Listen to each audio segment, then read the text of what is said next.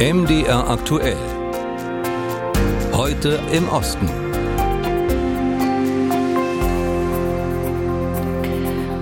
Und da schauen wir zunächst in die Ukraine. Es war am Dienstag, als der Karowka-Staudamm gebrochen ist, ausgelöst durch eine Sprengung. Die Folgen sind enorm. Dörfer, Städte, Felder, ganze Landstriche sind überflutet. Auch die im vergangenen Herbst umkämpfte Stadt Cherson ist massiv betroffen. Hier mussten tausende Menschen evakuiert werden. Diskutiert wird nach wie vor, wer die Verantwortung trägt für die Katastrophe. Klar ist, Russland profitiert vom Dammbruch. Was die Katastrophe für die Menschen in der Ukraine bedeutet, darüber habe ich gesprochen mit unserem Ostblogger Dennis Trubetskoy in Kiew. Dennis, wie wird der zerstörte Staudamm in der Ukraine denn diskutiert? Gibt es Vermutungen, wer dafür verantwortlich ist? Vermutungen gibt es darüber eigentlich nicht, weil die Menschen nach diesen 15 Monaten nach Bucha, nach dem Beschuss der kritischen Infrastruktur eigentlich sich relativ sicher sind, dass Russland den Damm gesprengt hat. Also es gibt darüber wirklich keine richtige Diskussion.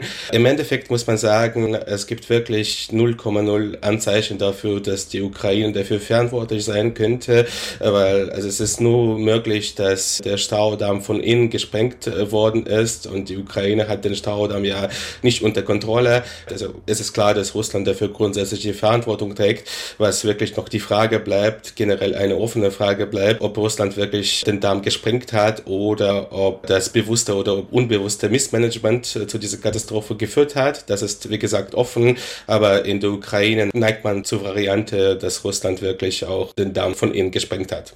Ja, das heißt ja immer wieder, die Wasserversorgung der Krim wäre vom Stausee und dem Nordkrim-Kanal abhängig. Was bedeutet denn da die Zerstörung des Dammes nun für die Krim und auch für die Menschen, die dort leben?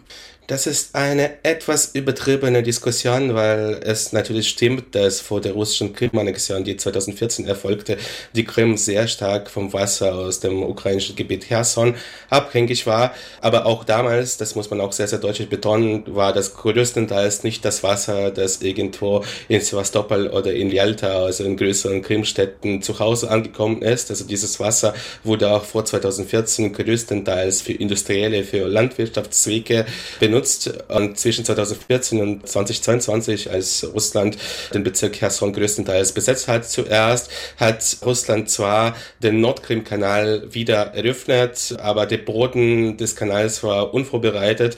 Und das bedeutet grundsätzlich, dass die Krim genauso seit Februar 2022 wenig Trinkwasser zu Hause hatte aus dem Gebiet Cherson, wie auch seit 2014, als die Ukraine diese Wasserlieferungen stoppte. Also für den normal Simferopol oder für den normal Sevastopol hat sich eigentlich nichts verändert. Es hat natürlich Folgen für die Landwirtschaft äh, der Krim und das bedeutet auch, dass in ganz trockenen Sommern es äh, teilweise auch für Haushalte schwierig werden könnte. Sie, Dennis, kennen ja diese Gegend um den Staudamm herum ganz gut. Sie haben als Kind dort viel Zeit in der Stadt Nova Karovka verbracht.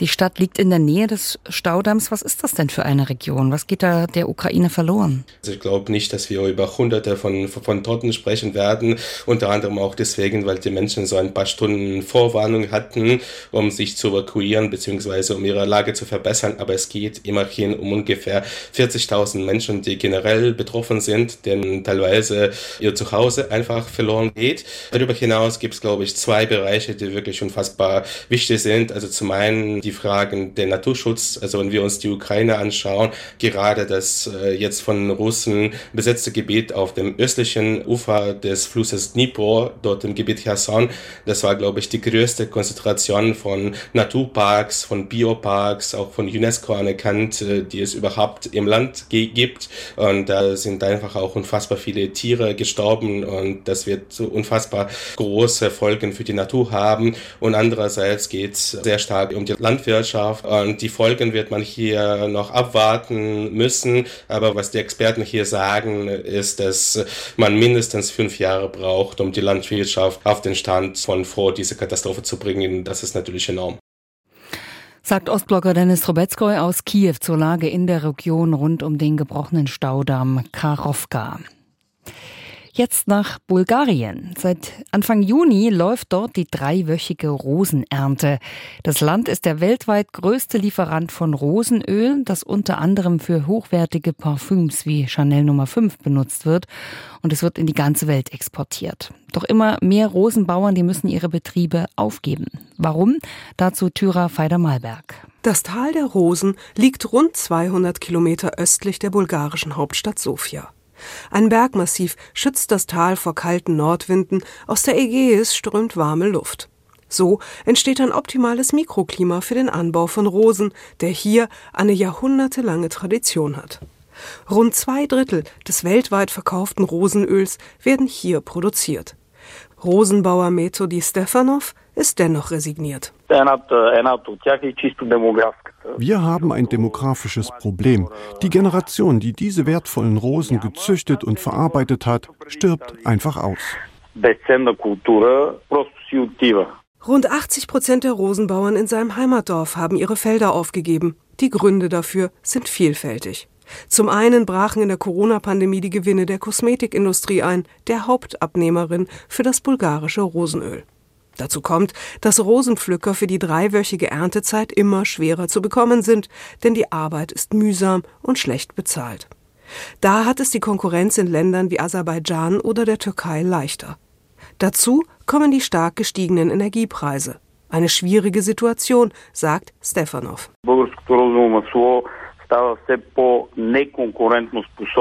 Wir produzieren zwar den Rolls-Royce des Rosenöls, es ist unbestritten das Beste auf der Welt, aber die neue Konkurrenz bietet einen besseren Preis. Stolze 15.000 Euro kostet ein Liter bulgarisches Rosenöl. Dafür werden bis zu vier Tonnen Blütenblätter der Damaszenerrose verarbeitet. Die werden ausschließlich in den ganz frühen Morgenstunden gepflückt, um die ölspendende Qualität der Blüten zu bewahren. Was nicht gepflückt wird, fällt nach ein paar Tagen auf die Erde und verrottet. Neben der Konkurrenz durch billigere Produkte versetzt nun auch eine Überarbeitung einer EU-Verordnung die Branche in Aufruhr. Die Hersteller befürchten, dass nach der neuen Definition ätherische Öle wie Rosenöl als chemisches Produkt und als giftig eingestuft werden. Sofia hat in Brüssel Protest eingelegt. Derweil feiern die Bauern im Rosental den Beginn der Erntezeit traditionell mit einem prunkvollen Fest. Das wollen sie sich trotz aller Schwierigkeiten nicht nehmen lassen. Tyra Weider-Malberg über die Rosenölernte in Bulgarien. Jetzt nach Polen, dort naht die Wahl im Herbst und die regierende PiS-Partei steht unter Druck. In den vergangenen zwei Wochen hat sich das besonders deutlich gezeigt. Präsident Duda segnete einen Frontalangriff auf die Demokratie ab, um dann wenige Tage zurück, später zurückzurudern. Die EU-Kommission hat deshalb ein weiteres Vertragsverletzungsverfahren eingeleitet, kurz nachdem der Europäische Gerichtshof festgestellt hat, dass die polnische Richterschaft nicht mehr als unabhängig zu betrachten ist. Mittendrin, da marschiert die mutmaßlich größte Demo seit der Wende durch Warschau und sie protestiert gegen die Nationalkonservativen. Die Woche in Polen. Ein Rückblick von Martin Adam. Als am vergangenen Sonntag etwa eine halbe Million Menschen durch Warschau zog und gegen die PiS geführte Regierung demonstrierte, da schienen selbst die Veranstalter überrascht zu sein. Ihr nehmt teil an der größten demokratischen Versammlung in der Geschichte des demokratischen Polen, denn wir sind heute eine halbe Million Menschen auf den Straßen Warschaus, ein absoluter Rekord. Absolutny Rekord rief Donald Tusk, der Oppositionskandidat, dessen Wahlbündnis die besten Chancen gegen die Peace ausgerechnet werden. Viele Menschen hatten sich im letzten Moment der Demonstration angeschlossen, weniger um Tusk zu unterstützen, als um gegen die Eingriffe der Peace in die Unabhängigkeit der Gerichte, vor allem aber der Wahlen im Herbst zu protestieren. Lex Tusk haben die Kritiker das Gesetz getauft, mit dem eine Sonderkommission vermeintlich russische Einflüsse auf die polnische Politik untersuchen soll, ausgerechnet im Zeitraum ab 2007, also ab der Regierungszeit von Donald Tusk.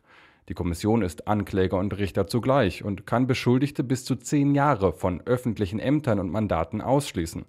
Das Projekt ist derart umstritten, dass sich Präsident Duda zweimal innerhalb einer Woche per Fernsehansprache dazu erklären möchte. Erst vor der Unterschrift des Gesetzes, dann, als er wenige Tage später zurückzurudern versucht. Ich habe eine Überarbeitung des Gesetzes vorbereitet. Eine ganze Reihe an Regelungen, die die Bereiche regulieren, präzisieren oder ändern, die am meisten für Kontroversen gesorgt haben. So soll die Strafe gestrichen werden, das politische Stigma aber bleiben. Die EU-Kommission hat am Mittwoch deshalb ein weiteres Vertragsverletzungsverfahren gegen Polen eingeleitet, nur zwei Tage nachdem der Europäische Gerichtshof entschieden hatte, dass wesentliche Bestandteile der PiS-Justizreform gegen EU-Recht verstoßen. Die Unabhängigkeit und Unparteilichkeit polnischer Richter sei nicht mehr gewährleistet, erklärte der Gerichtshof in Luxemburg. Aus Sicht der Opposition ein vernichtendes Urteil für die PiS-Regierung. Justizminister Zbigniew Ziobro stellt hingegen fest, der EuGH sei korrumpiert. Dieses Urteil bestätigt die Vermutung, dass es nicht von Richtern, sondern von Politikern geschrieben wurde. Es verletzt die europäischen Verträge. Nach acht Jahren tiefer Eingriffe in die Unabhängigkeit der Justiz aber hat die EU endgültig auf Kompromisslosigkeit umgestellt. Strafzahlungen eingerechnet, muss Polen inzwischen auf knapp 36 Milliarden Euro an EU-Geldern verzichten. Martin Adam war das aus Polen und es war unser Blick, unser wöchentlicher Blick in den Osten Europas. Mehr Informationen zu allen Themen finden Sie auch online unter mdr.de slash Osteuropa.